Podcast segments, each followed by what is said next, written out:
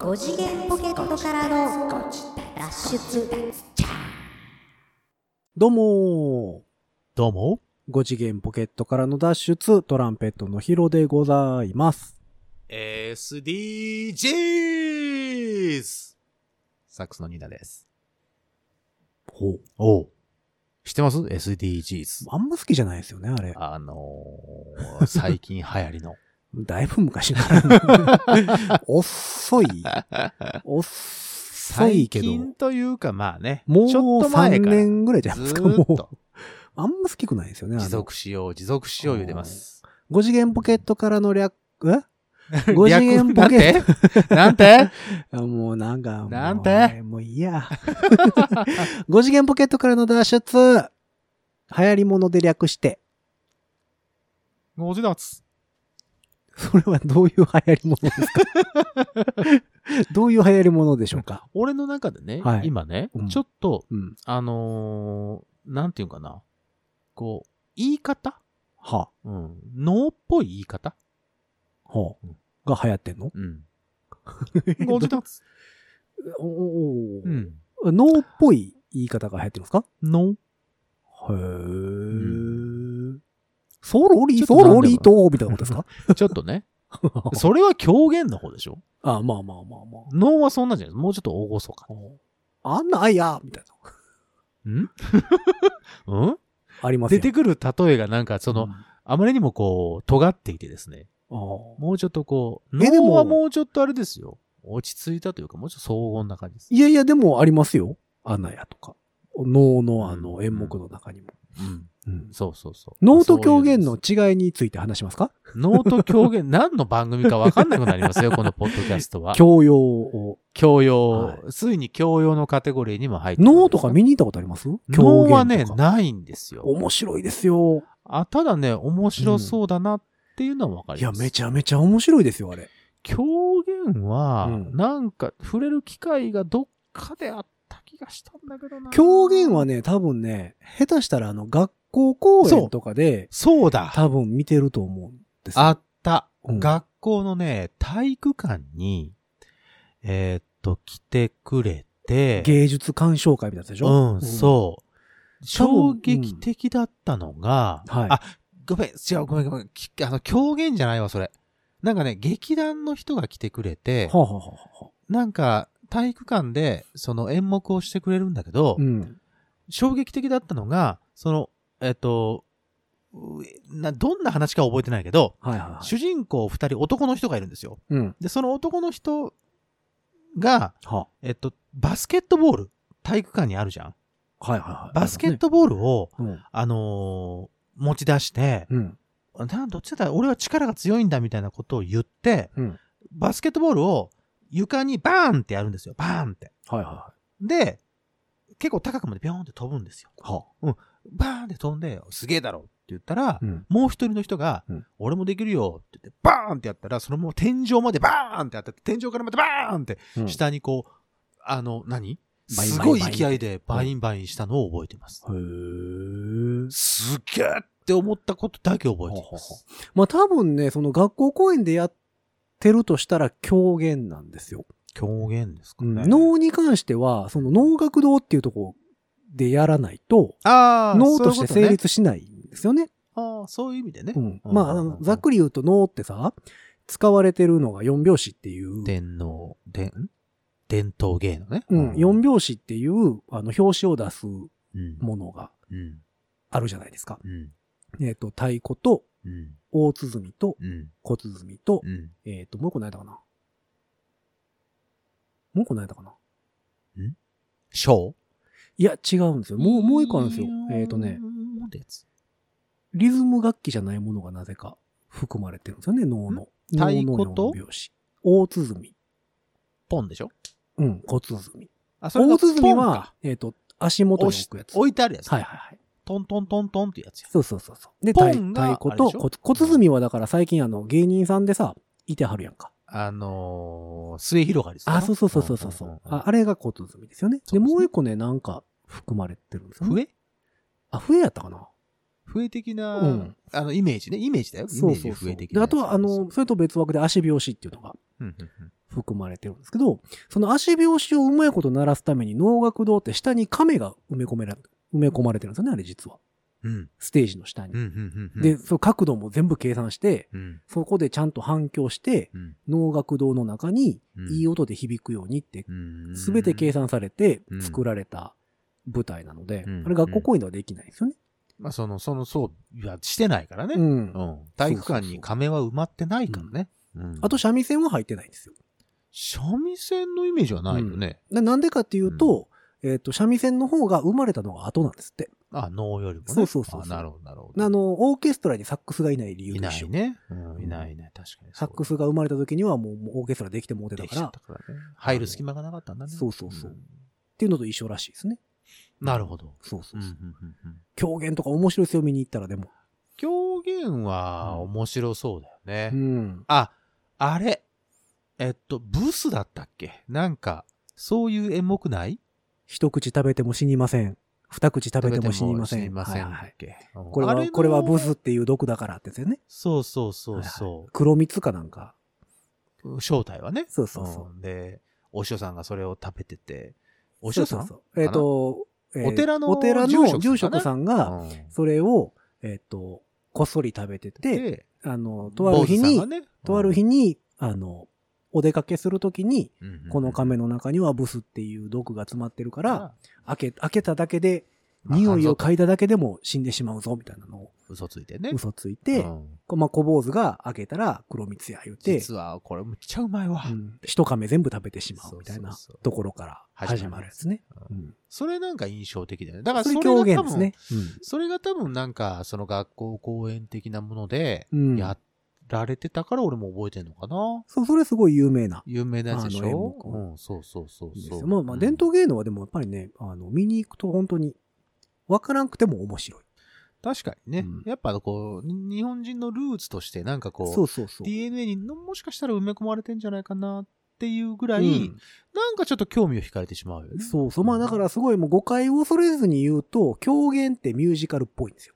うんうんうんで、能ってオペラっぽいんですよ。なるほどね。なんかすごい、すごいもう誤解を恐れずに言うとねあ。ーまあうんうんうんうんうん一般大衆のイメージからすると、そうそうそうそういう感じそんな感じのイメージうんそうそうそう。まあ、浄瑠璃とかも面白いですけどね。人形浄瑠璃うん。とかも面白いし。まあ、関西、ね関西やったら義太夫とかね、ありますね。面白いですねえ、。千日前のあたりなかったっけ？繁盛亭？歌舞伎座？歌舞伎あ座じゃないわ歌舞伎、あの、歌舞伎とかはありますよ。あの辺何。だっけな。うん。まあ、歌舞伎は歌舞伎でまたね、ちょっとちゃうしね。うんうん。まあまあまあ、そうなんですよ。うん面白いそうそう。で、SDGs ですよ。はあ、SDGs。そう。なまあ、まあまあ、昨今ずっと言われてますが、はいはいはい。あのね、あのイラストというかさ、うん。僕カラフルなの結構好きなので、はあれ、カラフルじゃないですか？ロゴマークが。あはいはいはい。うん SDGs。うん。そうそうそう。それに、ほら、付随してる、うんあの、こんなことをやっていきましょうっていう17の目標があるんですけど、ありますね。それが、こう、うんいろいろ、意外とね、あの、ピクトグラムか、言ったら。ああ、まあまあまうんあ、そう。うんあれがね、意外と楽しい。あの、色を見てるだけで結構楽しい。うんまあでもさ、んこの、このご時世というかさ、そのトンガの方でさ、火山が爆発したりしてさ、ああ、してましたね。もうそんな SDGs だ、その何？なんだか言うてられる状況でもなくなってきてるでしょ生。きるか死ぬかみたいなところになってはいるので、まあそうそう、最近、最近？うん日本でもちょっと地震がさ、あ、地震多いですね。あこの前は九州。津波あったでしょ？だからトンガですでしょ？そう、うんあれ怖かったね。あれすごかったですね。夜中にさ、1テレ時、ビ1時ぐらいからずっと。そう、うん。テレビでさ、うんあのーなんだっけ、逃げてくださいそうそうそすごい、あの、う。うん。冷静に言われてるのが、うんなんかすごい非日常で、すごい怖かったそうそう。で、あれなんかその気象庁が発表したあれによると、うんその津波っていうものには属さないねんけど、うんで、満潮かと言われると違うし何にも属さへんうんから何か分からへんねんけど、うん津波って分類しておきますみたいな。したってこと？うん。ああ。だその、理論、理論的にはその、どう見ても津波とは違うらしいねんけど、メカニズムもね違うらしいねんけど、うん。その、カテゴリー分けがなないらしくて。え、津波結果としては津波なわけでしょ？その、まあ円だからその波が押し寄せてくるっていうのは、そそそう。海面が、例えば1メーター、上1メーターで上昇してきちゃいますよっていううそうっていうのは皆さんは。大丈夫だったでしょうか？で、あれのせいでというか、あの、米が来年ぐらい危ないかもって言ってたね。米？うん。あの、火山灰が、えっ、と、成層圏超えてるんですよね、あれ。うーんだからそれに覆われてしまうから、うんあの、日照が悪くなる。日照りが良くないってこと？そうそう。から、そ。の、世界的にもしかしたらその、あれになるかも。その、ああ、その取れ、米作作物とかが取れなくなるかもみわあ、怖いですね。な話が出てますよね。怖いですねうん。でも SDGs とか言うてる場合じゃなくなるかもしれん。ね、持続させようの前に、うんまず僕たちが生きないと、そうそうそういことになるかもしれないでしょ、あ怖いですね。ねえ、すごいですよね、火山。でまあ、自然のパワーってすごいよね、でも。そうよ。自然は、もちろんいろんなものをね、与えてはくれますが、うん。脅威になった時には本当にもう太刀打ちできませんからね。だから富士山が噴火したらああいうことってことでしょ？そういうことですね。うんう。ん。なくなってしまう。そうです、そうです。うんなんか漫画でありましたよね、富士山爆発するの。あ、そうなの？ドラゴン、ドラゴンヘッドやったかな？かなんかが確か富士山爆発した後の話かなんかちゃうかな。ねえちょっとね、うん怖いんですよ。だからそういうのがチラチラと、チラチラと、あのね、南海トラフとか言われてるじゃないですか。まあまあ地震もね関。関西の方にもね、でっかい地震が来るんじゃないかと。まあ、だって、日本は地震大国ですから本ね。当はね、活断層の上に島あるようなもんやから。そうですよ。うん。まあ少しずつ、少しずつ、うん。細かく言ってくれるといいけど、ズドーンって大きなのに食べてもらうとちょっと怖い。んそうですよね。そうなんです。でもついこの前も、えー九州で5弱、5強とかありましたもんね。ああ、地震ね。うんああ、そう。ちょっと怖いですね。うん。まあまあ何が SDGs だって話ですけど、うんそう、SDGs の中でもですね、はあやっぱこう、食べ物を大切にしようはいはいはい。というような、うん。あのーことがですね、うんよく言われるわけですけども、はあは一粒の米には、百は、八百万の神がはいるので、108回噛みましょうと。はあそういうことじゃないんだけどね。あ、違う。あの 違うーの？もっと世俗的な話なんですけあど、えっ、と、そんなね、あのね、自然気象の、異常気象の話をしようと思ったわけではなくて、あは最近ですね、あの、福神漬けをよく食べてまあ、した。世僕俗的やね。一気に、一気に世俗的になったね。そうでしはあょ？はあはあうん。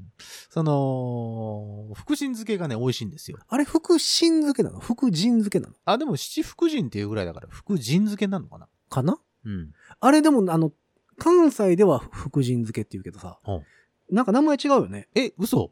東京では。なんていうの？何やったかな？ちょっと待ってよ。え？七福神の福神漬けでしょ？まあだから、7個入ってるじゃないですか。その、具材がね。具材的にね。うん。うん。だから、ルーツとしては、それが福神漬けでしょ？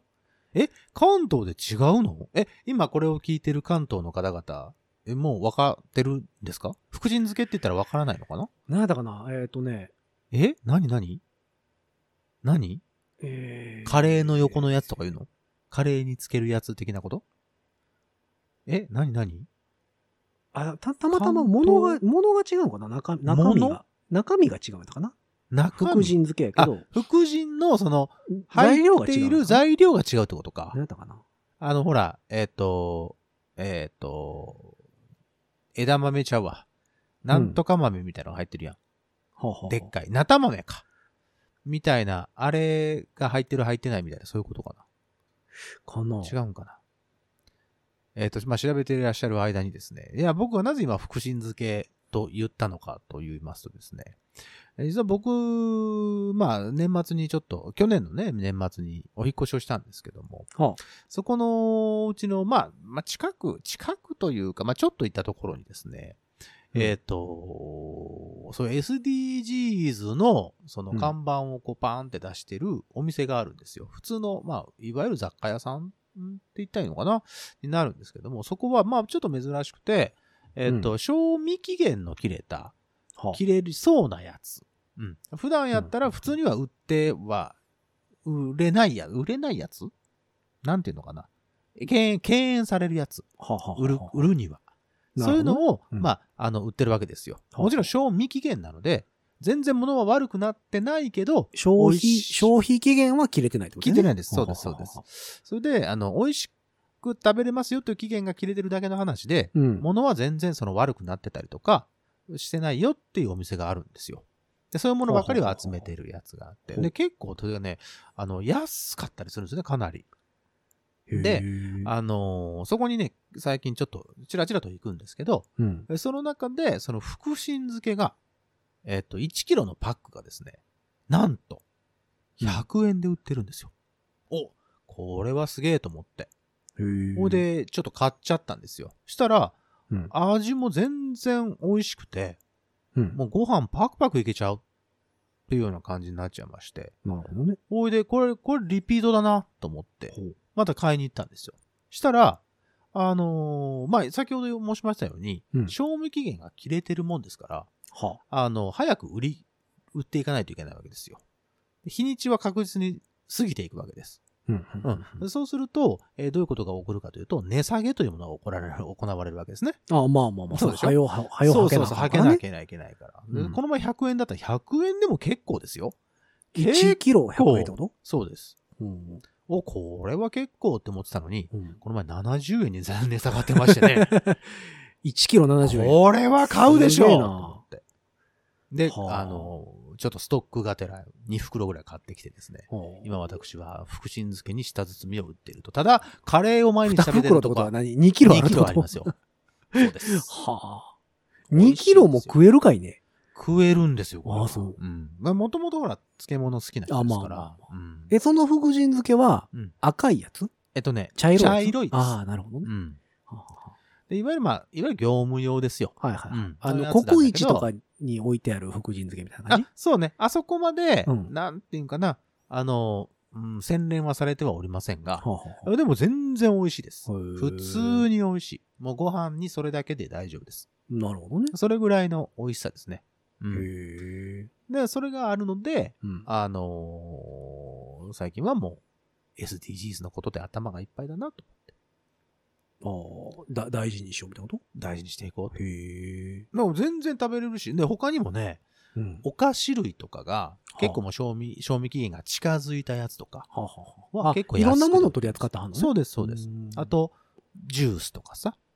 ああ、まあ。あと、そうかだからもったいない精神の、そうです、そうです、そうです。お店ってことやまさしくそういうことです。ははははい。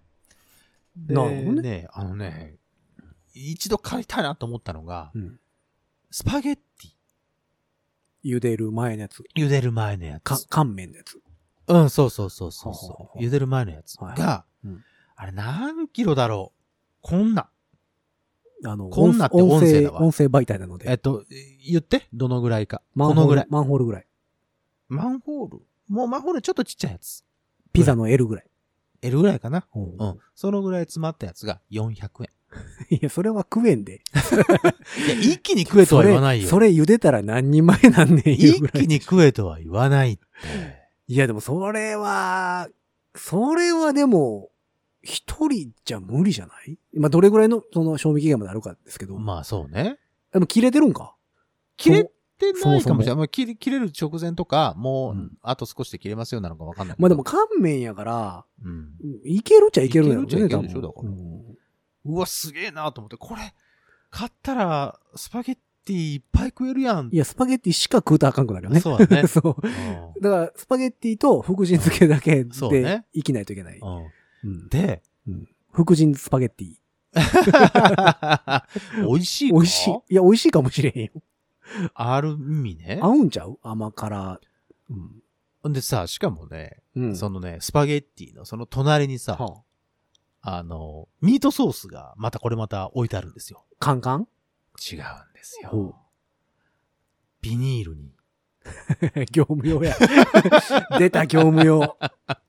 それでも開けたら処理大変やなそうでしょなんまあ、タッパーに移すんかななんかでもほら、ぶどう羊羹みたいにさ、はパンパンになってる。ぶどう羊羹通じるかな？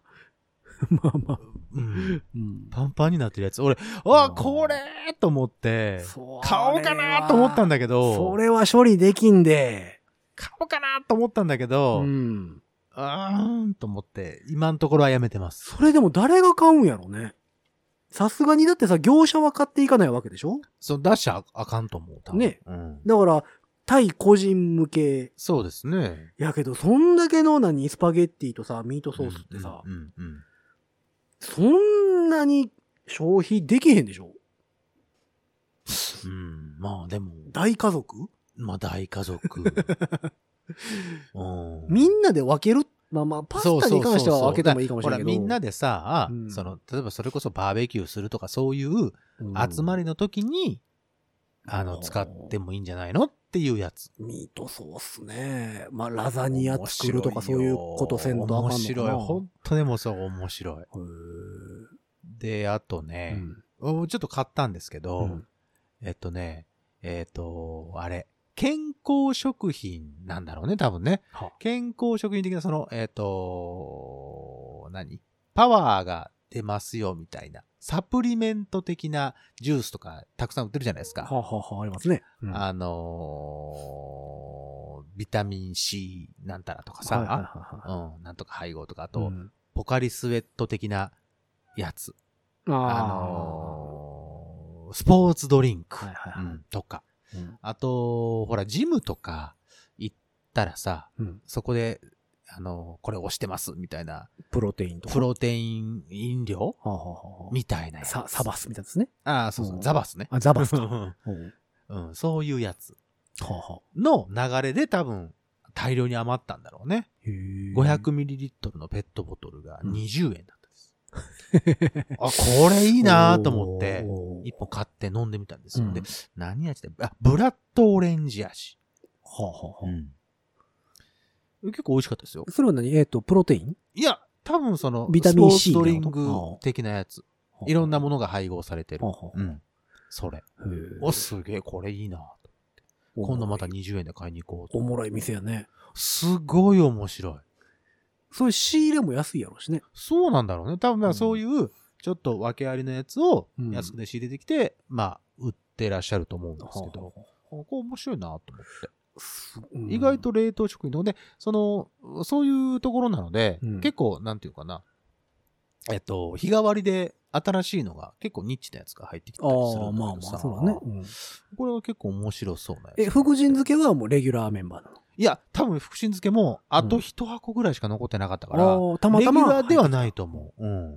でも、ちょうどこのさ、こういう時期って、うんもしかしたら入荷多いかもね、その、あのあ、、あるかもよ。例えば、まん延防止になって、そうですよ。えっと、時短になりましたうんって仕入れてたけど、うん休みにしますとかさ。そうです、そうです。絶対あると思ね、そういうので、う。うん。ちょっとでも買い取ってもらえれば、そうそうそうそう。ちょっとでも足しになるかな、みたいなところも多分あるやろうしね。あるんじゃない、うんじゃあ今狙い目なんかな？てか、もしかしたらね。もしかしたらこの、うんこの2年ぐらいで始まったのかもしれんね、そこ。それがね。え、で結構だから、仮店舗みたいな感じなんだけど、うんまあ意外と新しい感じで。ああじゃあやっぱこの、このご時世になってから始まったんちゃう？もしかしたらそうだと思う。うん。これ楽しいなと思って。意外とだから1週間に一遍ぐらい、うんちらっと覗くのは、すごい楽しい店。。なんか新しいのがあったりするのね。うん。で、食品だけじゃなくて、あの、まあ、なんだろう、ノベルティ崩れみたいな、はあ、はあはライターとかさ、あ、ああ、なるほどね。マッチとかさ、まあ基本的にいらなくなったものを仕入れてきてみたいなことだかな。うん、多分そうだと思うんだけどね。すごい面白いなと思って。えー面白い。うん。えーそう言ってみたいな。面白いよ。そんなに大きな店舗ではないので、品数はそこまでではないでえ、すけど。テクテクご自立する？テクする？テクゴジする？テクご自しましょうかうん。それちょっと面白そうやね。なかなか楽しいですよ。あのー良さげ。あと何？あ、まあまあ、あの、カップ麺的なものとか、ほら、乾麺、その、袋ラーメン的なものとかもなんだかな、なんたらそばとかさ、なんたらうんラーメンとか、そのなんかその、い一線どころではないやつ。全然違う。ああ、うん。はい、ありますね。うん。へーが多分1個20円とかさ、うん30円とかそのぐらいで売ってたりするんだよね。なんか一人暮らしには優しい、いや、そうなのよ。よ。そうそうそうそう。そういうのは全然ありだと思なるほど。う。そうか、そうか。っていうので、うんまあ SDGs、その、うん食。品とかも、あのーね、廃棄するんじゃなくて、はい。うん、ちゃんと、まあ食べれるんだから、へ食べれる人は食べましょうねっていう福神漬けね。で、福神漬けに今ハマってるんですよ。ちなみにあの、7月29日が福神漬けの日らしいですよ。なんで？えっ、と、七福神の7。あ、七福？そう。あーのなるほどね2が風で、はいはいはいはい。空が空。はいはいはいはい。で、福神漬けの日だそうでございます。あ、なるほどなるほど。あ、うんそれであの、今、あの、ちらっと思い出しましたけど、うん今私がやってます、侍ということがありまして、一応あの、七福神の、えーっと、衣装あなんかそう着てますねしてるんですよ。で、その七、えーっと、侍がですね、ううん。えーっと、なんだっけ、えーっと、Spotify とか、うん。Amazon Music とかうんで、えーっと、配信します。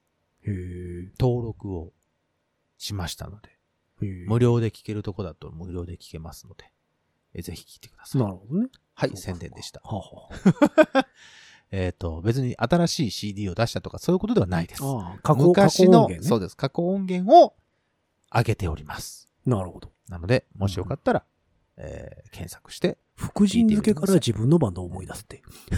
じゃあね、729って今言ったでしょ、うんなんかこの729って並びに俺、思い、なんかこう思い当たる節あるなと思ったら、えっ、と、その侍の、うんえっ、と、持っているうんメールアドレスが、うん侍729なんですよ。ああ、七福なんや。そうそうそうそう。なるほどね。で、今、ふっと思い出したんです。ああ、そう、福神漬け。ど。はあはあ福神漬けね、えっと赤いのもあればカ。レー、ね、そうそうそうそうそう。赤いのはあれらしいですよ。そのカレーに、インドのカレーに横に赤いチャツネつけるっていうはののパクリらしいです。その、何、本物ではないけども、そうだからインドから。えっ、と、カレーが入ってきた時に、うんえっ、と、インドの調味料の一つである赤いチャツネをうん。真似して、うん。福神漬けを添えたなるほど。ところから赤くしてたんですなるしてた。んですって。あれは着色料なんだね、じゃあね。もうそうでしょうね。赤色2号とか、うんああいうやつでしょ？赤いやつは、そううんそうね。なんかでも、まあ、その、福神漬けとかさ、はい。漬物ってさ、はい。いろんな種類ありますやんか。美味しいよね。美味しいっすよね。僕ね、あの、いぶりがっこが好きなんですよ。なんかその話してましたね。で、うん去年の年末ぐい。らいに、いぶりがっこが作れなくなるかもしれへんみたいな。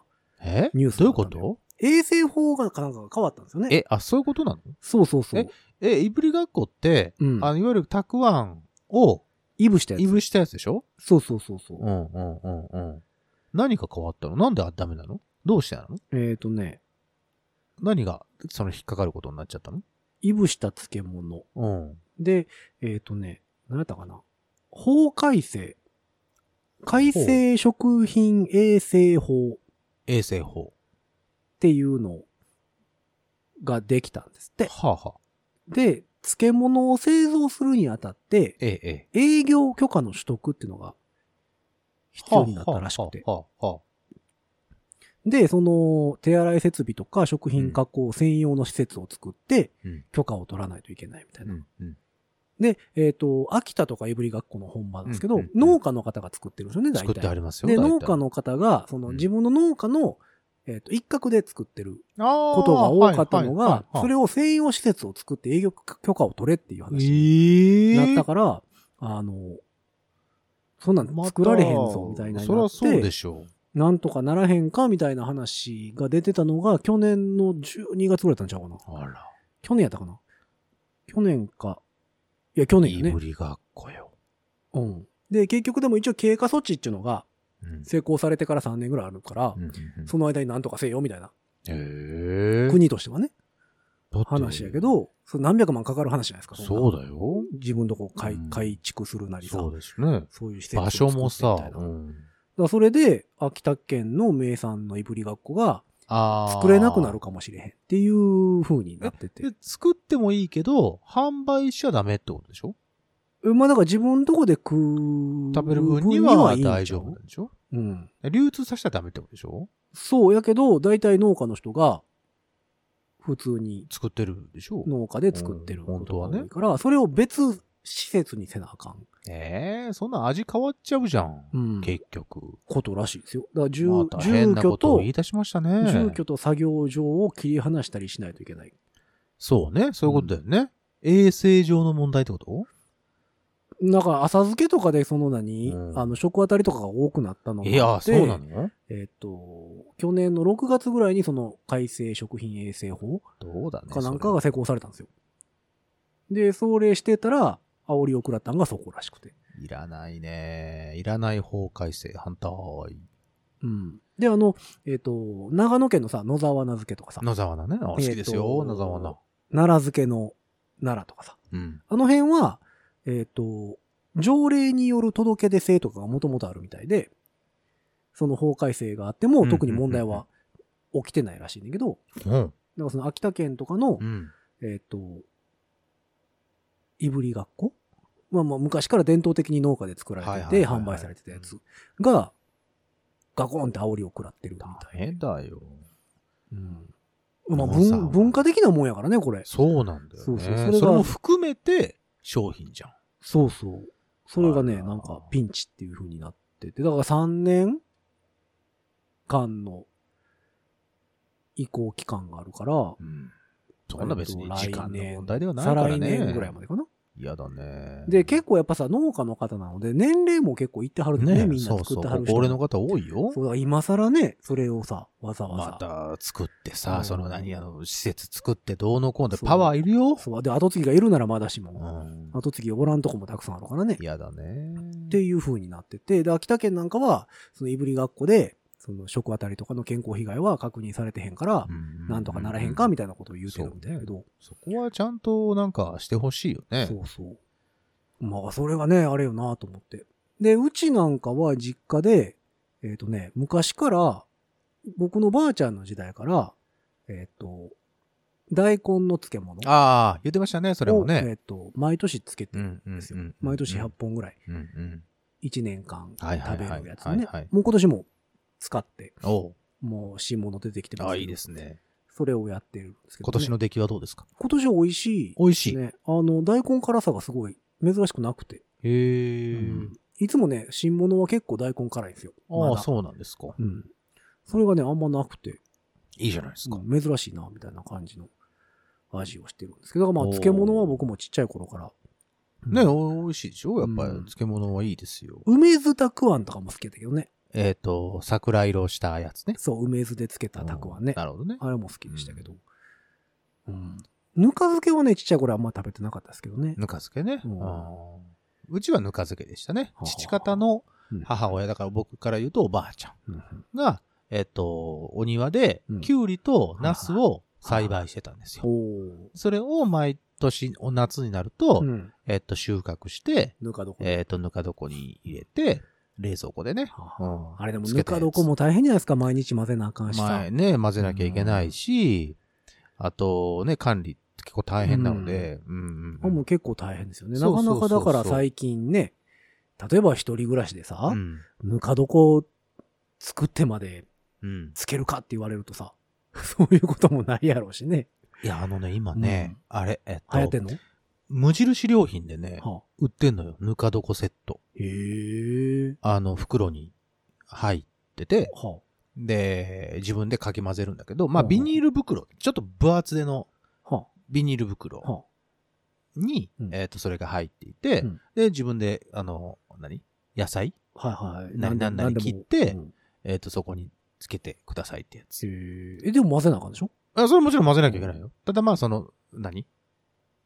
何？こう、手、ん？手はつけやすいというか、お手軽にできあ、るというか。まあまあまあまあ、うん。あの、もうセットにな袋に入ってるしねそうそうそうそうそう、袋に入ってるだけなので、まあ、あとは混ぜるだけみたいはなのはありますけどね。あ、へえ、そうなんや。そう、結構でももう昔から、あのー無印で、無印のぬか床って結構美味しいよねっていうのは、へーそうなんやいろんな人から聞くんですよ全然知り合いでも何でもない人たちから、はあの、別のところから結構聞くのであ、やっぱ美味しいんだろうなと思って。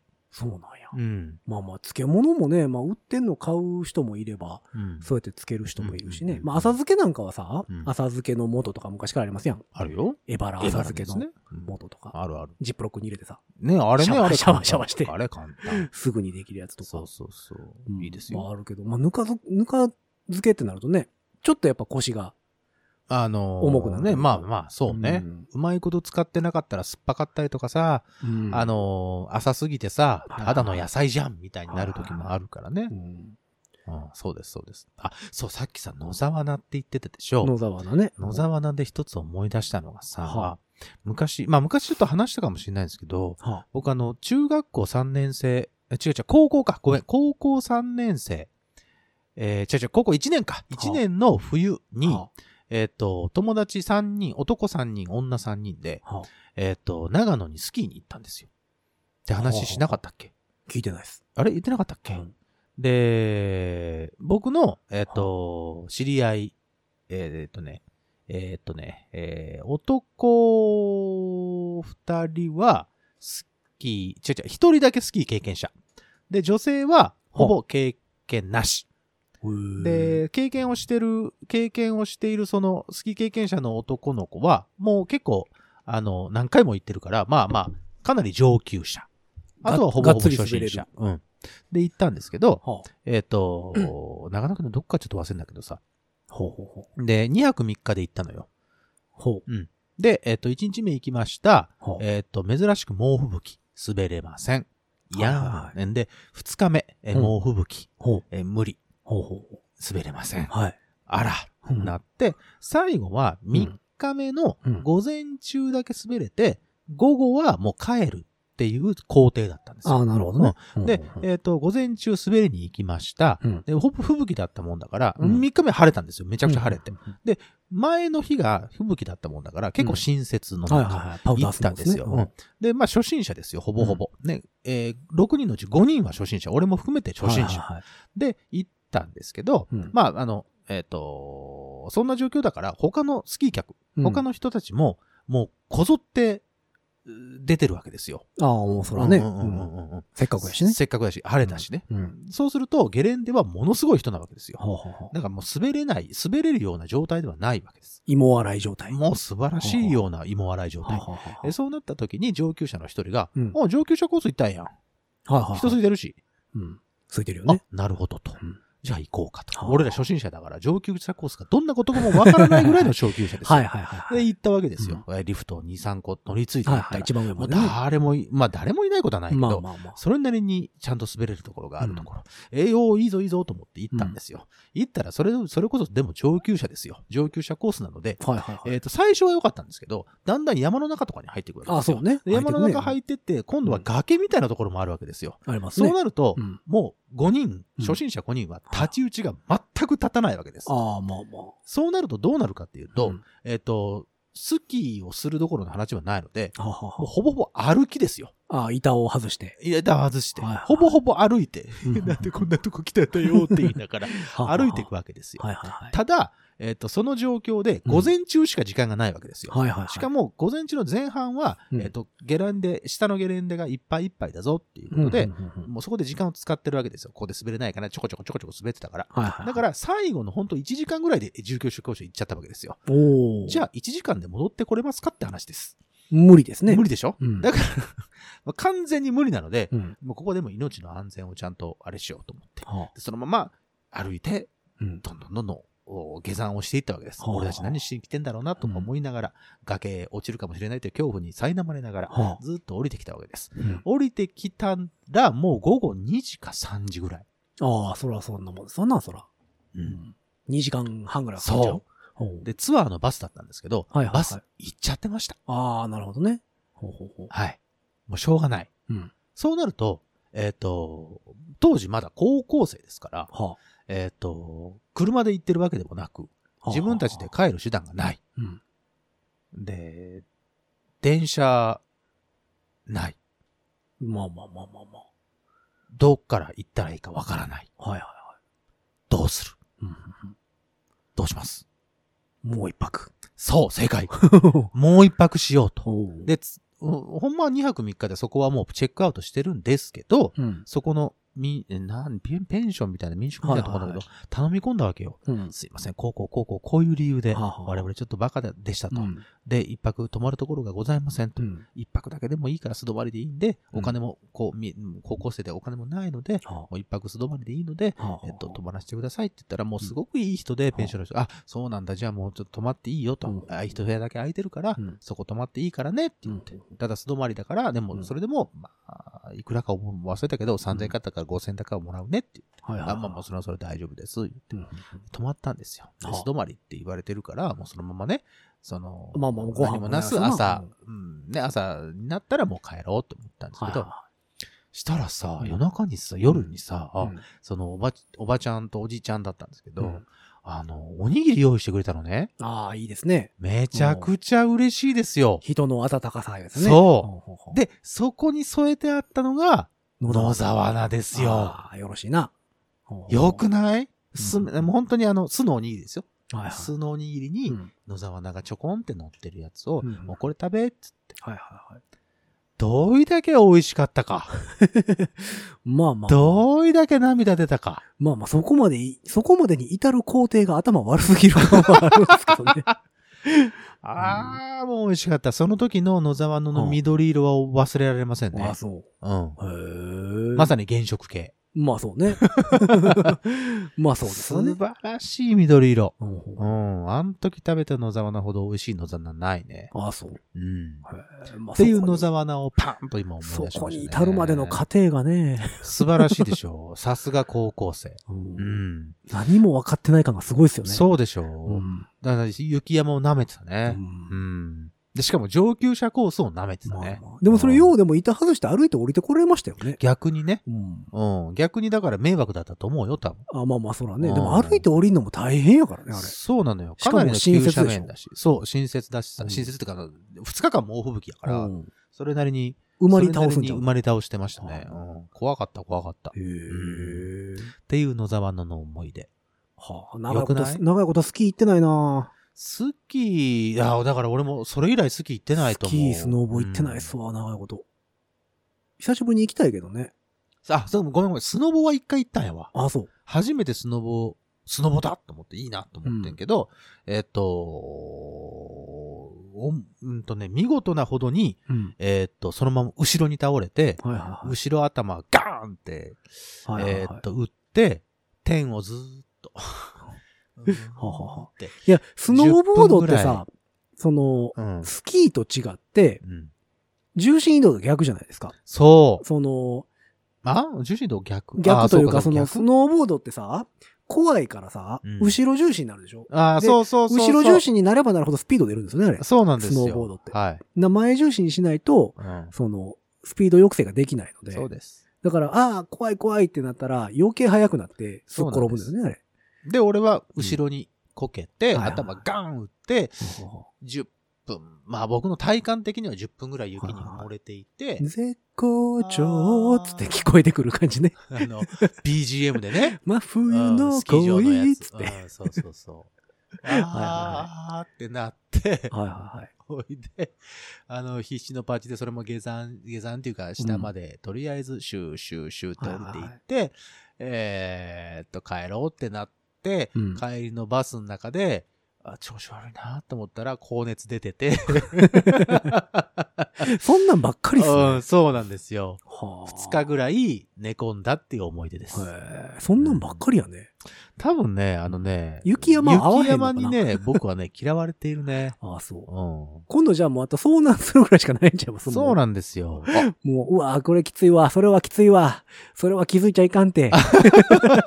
ああじゃないって。雪山よりきついよ、それは。ああかんあかん。うん今はもうナチュラルに出たね。いや、もう2022年あかんって、それは。それはね、見ないふりしよう。うんダメですよ皆。さん巻き戻さないでくださいね。約10秒ぐらい。それはあかん。スあの、スクラブ、はい、スクスクラブ？はい、スワイプ？スワイプでもでもいいですけど、うんスクラブの画面出していただけたらね。はい。はいはいはい。ええそうそうそう。だから嫌なんですよ。だから雪山は、ね。僕多分嫌われてるのか、や逆に山があかんとかではなく？山があかん。その、普通の、う何、ん。と登山的なのもあかんとか。まあ、登山は行ったことないですけどね。あ、うん。兜山ってあるじゃないですか。ああ、宿川のとこにねす。ぐ近くにね。うんうん。そんなに高い山ではないけどね。。うん、そこでイノシシ出たことありますけどね。いますね。うん。あの、私、ちっめちゃい頃、怖かったですけどね。幼稚園の頃うん。とか小学校低学年の頃かな。うちの親父と毎週日曜日カブト山登ってたんですよ。うん、うん、うん健康のためにとか。いや、なんか、うんあの、毎週日曜日、うん。朝マックを買って、あはは。えっ、と、カブト山を登って、カブト山の上でうん、それを食べるっていうのをなんかやってたんですよ。一回クマンバチに襲われましたね。嫌ですねう。んクマンバチも、なんでしょうね。朝マックだからほら、まあ、あの、蜂蜂蜜とかあれ蜜的ねな、あれにそうそう寄ってきたんですかね。かなうんで、怖いやんか。怖いよ、それ。で、逃げるやんか。で、音も嫌だよああいうのって基本的に逃げたやつについてくるじゃないですね、か。あれ。ね。そう。こいつ弱いぞみたいになったらさ。うんだからそれでずっと。と追っかけられたのは覚えてます。嫌ですね。あとはね、えー中高の時に1年間に1回六甲登山っていうイベントがあるんですよ。あー、あるって聞くね。うちの、うち、の中高はね、学区っていうかね。あのうん芦屋川から、はいはい。えー、有馬に抜けうんる。うんうん。山頂通って有馬に抜けるう。ん。すごいんですよ。うん。何の縛りもないんですよ。な、な、何の縛り？えっ、と、明日六甲登山ですと。うん。班決めろと。うん。ジムラで適当に。うんうんうんで、その決めた班で、うん。何時に集合するか勝手に決めろと。うんうんうんその、まあ、8時半から、うん。なんか、まあ、10、11時とかぐらいまでの間の、なんか、自分らで勝手に何時に集合して登り始めるか、うん勝手に決めろと。うんうんうん。で、チェックポイントあるから、うん適当に来いと。ほんで、勝手に帰れっていううんイベントが。それは行かなくてもいいんじゃないか？いや、行かないと怒られるんですよ。なんで？チェックポイントあるかあ、チェックポイントは先生いるんら。だ。そうそうそああ、なかなか自由だねう。。で、僕ら最後の方はうん、一番初め朝8時半に集合してダッシュですよ。はあはあはあはダッシュで、あ。山頂で休憩もせず。有馬に抜け、うん。もう昼前にはうん三宮で遊んでました。なるほどね。もうチェックさえすりゃ、うん。で、チェックポイントに先生すらいないんですよ、その時間って。ダメじゃん。チェックされてないじゃん。名前書いて石の下にパーンと置いとこう。ああ、俺ら来たで。そうそうそう。っていう。ちょっと代表一人だけ行ってさ、うん ピピピって名前書いておって。いや、だからタクシーで登ったりしてるやつもいましたよ。ああ、いいですね。ゴー、うんああ、お金持ちはやることが違いますね。そうそうそう。ってやつもいましたし、うんで、ゆっくり登って、あの、山頂でお昼ご飯食べて、ゆっくり帰るやつもいるし、で、ある程度早めに行って、有馬で温泉入って帰るやつもいるし、おーいいですね。有馬温泉いいですうんよ。あの、な日帰り湯っていうんですか？日帰り湯。外湯ね。そうそうそう。んとかで入って帰るやつもいたりするし。いいじゃないですか。うん僕らはだから、だいたい昼飯は三宮で食うてました。っいいじゃないですか。遊べる遊べる。ていうのが、一年に一回。山毎年はね、うん思い出したけどさ、うんあの、小学校の頃とか、は文集とかあるでしょ？最後はいはいはいあの、クラスはい。はい終わる、年度が終わる時かな、うん。うん。でさ、当時何でもナンバーワンとかあったじゃん。なんでもナンバーワン。知らん。順位を勝手に決めるんですよ。はあの、例えば勉強ができる子、あはあナンバーワンみたいな。はあはえ誰々君、誰々君、誰々君。はいはいはいさあと、例えば足速いやつ走るのが、そうそう、はい走るのが速いやつ、うんナンバーワン。誰々さん、誰々さん、誰々君、誰々さん、みたいすごいカブトムシの幼虫集めてそう。な。ああ、そうそうそうそう、そういうやつ、そういうやつ。セミの抜け殻いっぱい持ってそうランキング。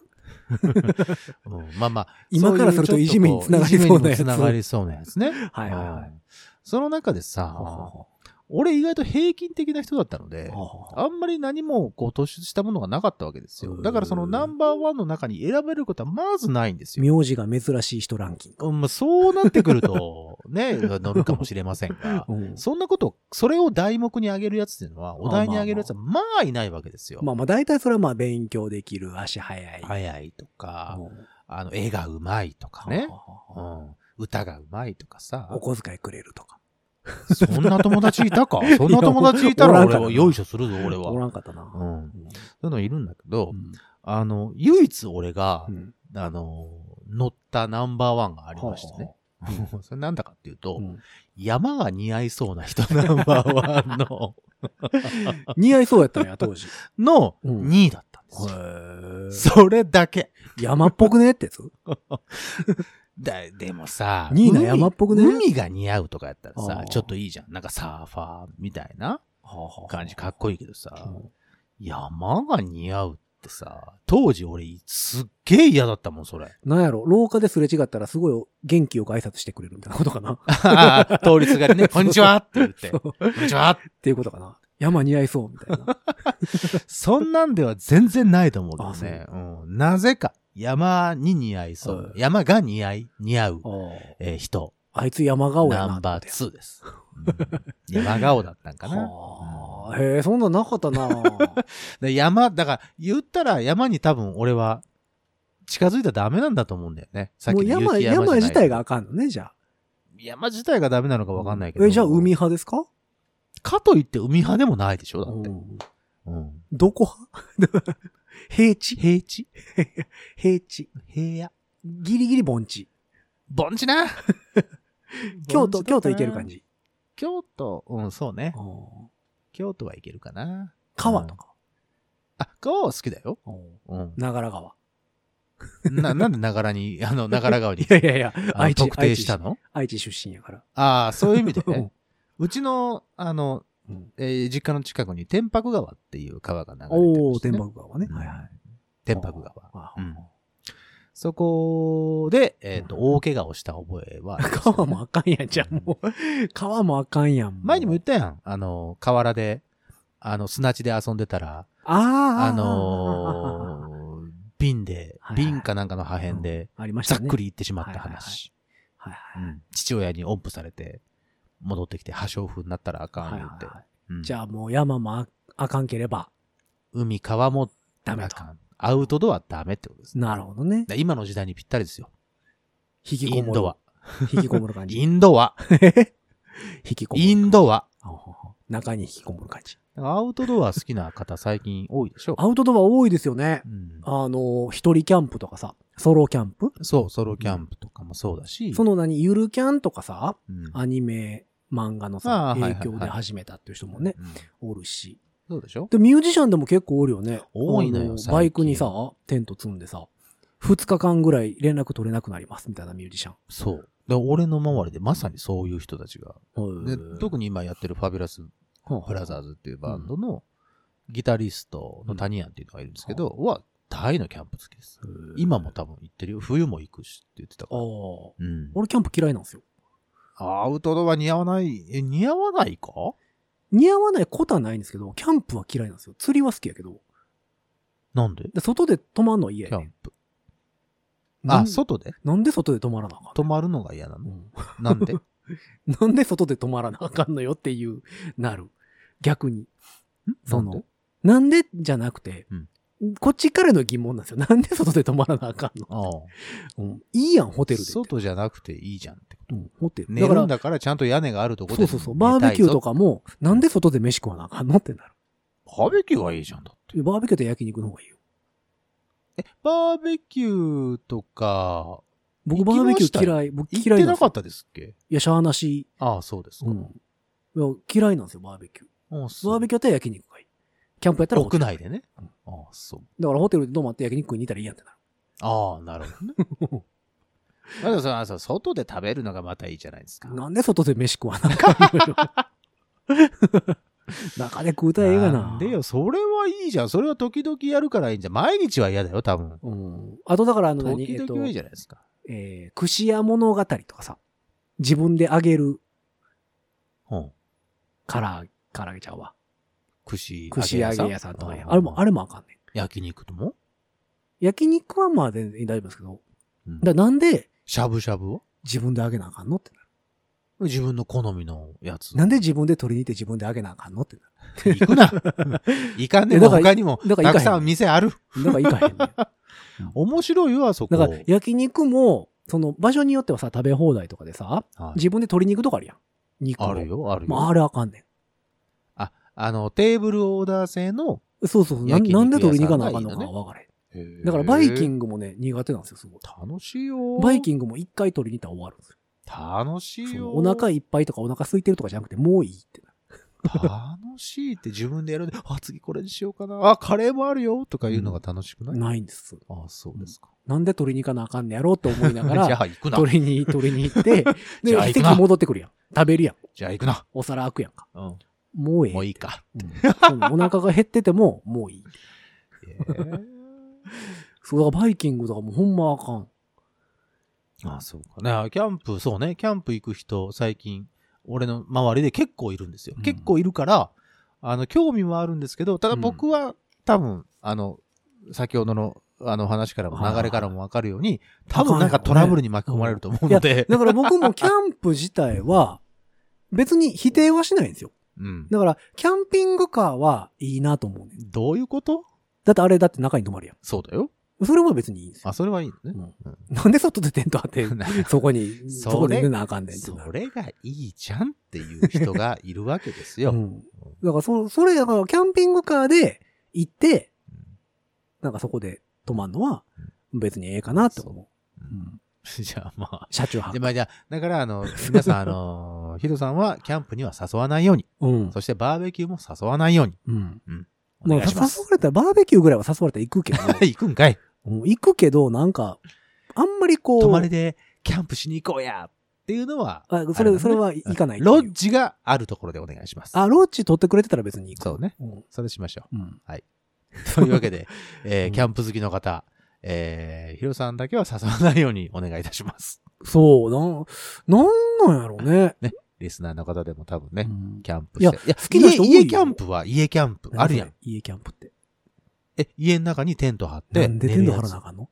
そういう、そういう、なんていうの、外でいややる、それやったらホテルとかと泊まりに行ったらよろしいかな。なんで家のあ、中でテントわかったわかったわかった、もう。わかったわかった、もう。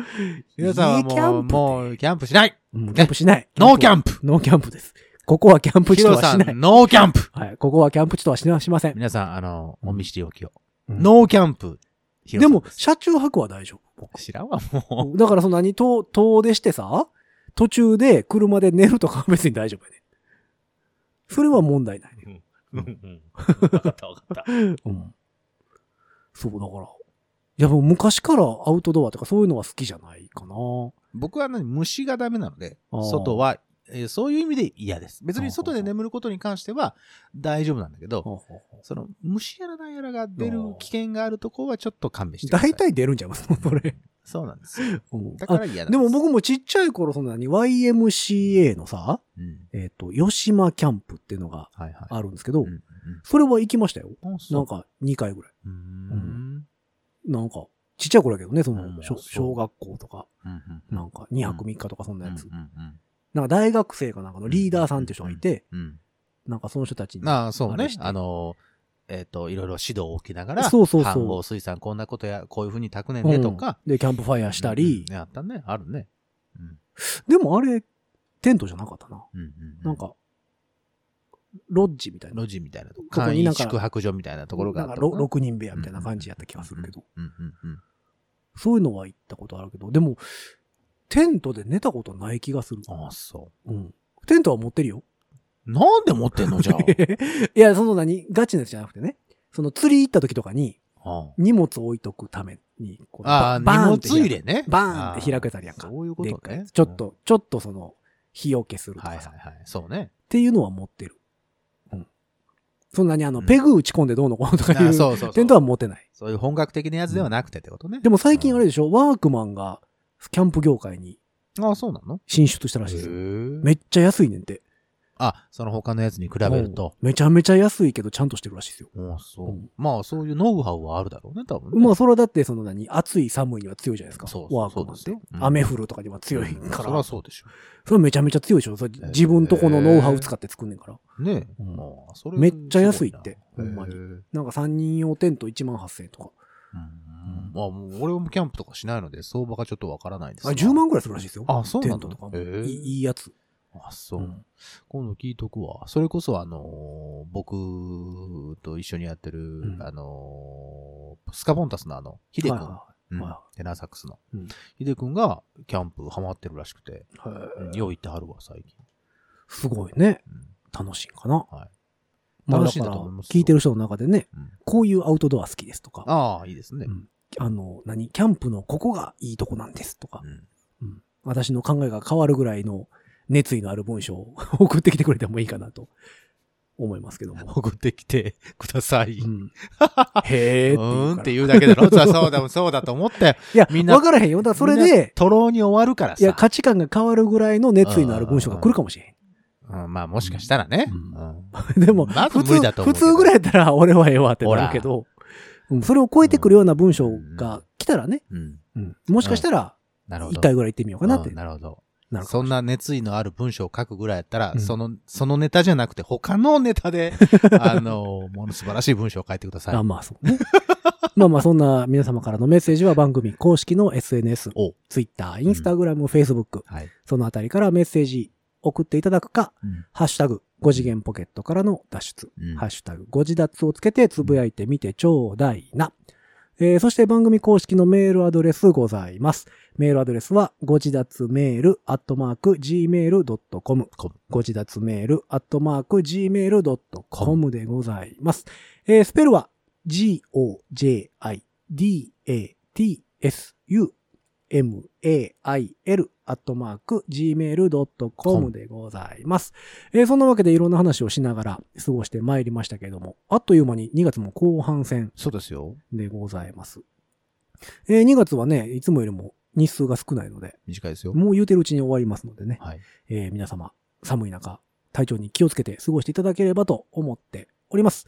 そんなわけで5次元ポケットからの脱出、トランペットのヒロと、サックスのニーナでした。ほんじゃまたねー。山男には惚れるなよ。